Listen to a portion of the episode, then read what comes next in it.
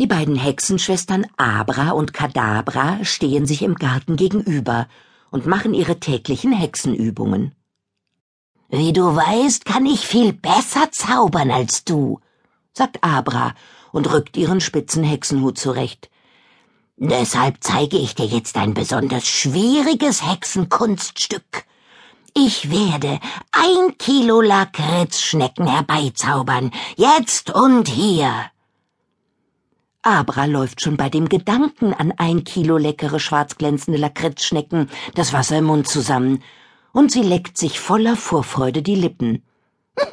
Na, da bin ich aber gespannt, höhnt Kadabra. Ich drück dir die Daumen, dass es diesmal klappt. Gestern hat ja leider kein einziger deiner Zaubersprüche funktioniert. Ich hingegen habe ein paar ganz erstaunliche Sachen gezaubert. Wenn du die Glatze meinst, die du dir statt der Locken gezaubert hast, das war ja wirklich ziemlich erstaunlich, kichert Abra. Aber wie ich sehe, wachsen die Haare ja schon wieder nach. Und wer will schon lange locken, wenn er so eine schicke Kurzhaarfrisur haben kann? Pass du lieber auf, dass dein Zauberstab nicht wieder explodiert, schimpft Kadabra und zieht die Kapuze ihres Hexenumhangs über ihre raspelkurzen schwarzen Haare. Die Sache mit der Glatze ist ihr immer noch ziemlich peinlich. Ich gehe lieber in Deckung. Wer weiß, was diesmal passiert. Während sich Kadabra in sicherer Entfernung hinter einen Busch hockt, schwenkt Abra ihren Hexenstab, den sie mit Klebeband wieder halbwegs geflickt hat, und ruft mit heiserer Stimme Abra, Abra, Schnick, Schandu, Lakritzschnecken herbei im Nu, ein ganzes Kilo soll es sein, Abra, Abra, Schnick, Schandein. Plötzlich wird es dunkel im Garten, weil sich eine dicke schwarze Wolke vor die Sonne schiebt. Wind kommt auf und ein dumpfes Grollen ist zu hören. Erwartungsvoll schaut Abra nach oben. Gleich müsste es ein Kilo Lakritzschnecken regnen. Aber was dann schließlich aus der Wolke in den Garten hinabregnet, sind keineswegs leckere Lakritzschnecken, sondern eklige, schleimige, dicke, fette, schwarze Nacktschnecken. Und zwar nicht nur ein Kilo, sondern mindestens ein Zentner. Abra quiekt erschrocken und hüpft wie ein wild gewordener Floh auf dem Rasen herum.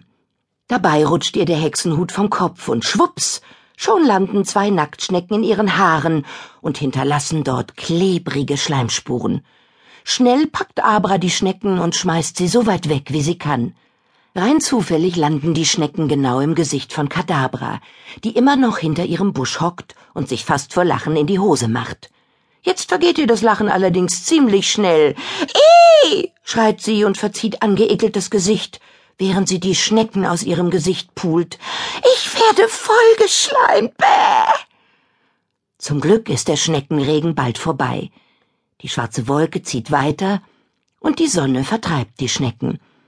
Sie verziehen sich unter die Büsche und ins Gemüsebeet und hinterlassen dabei glitzernde Schleimspuren auf dem Rasen.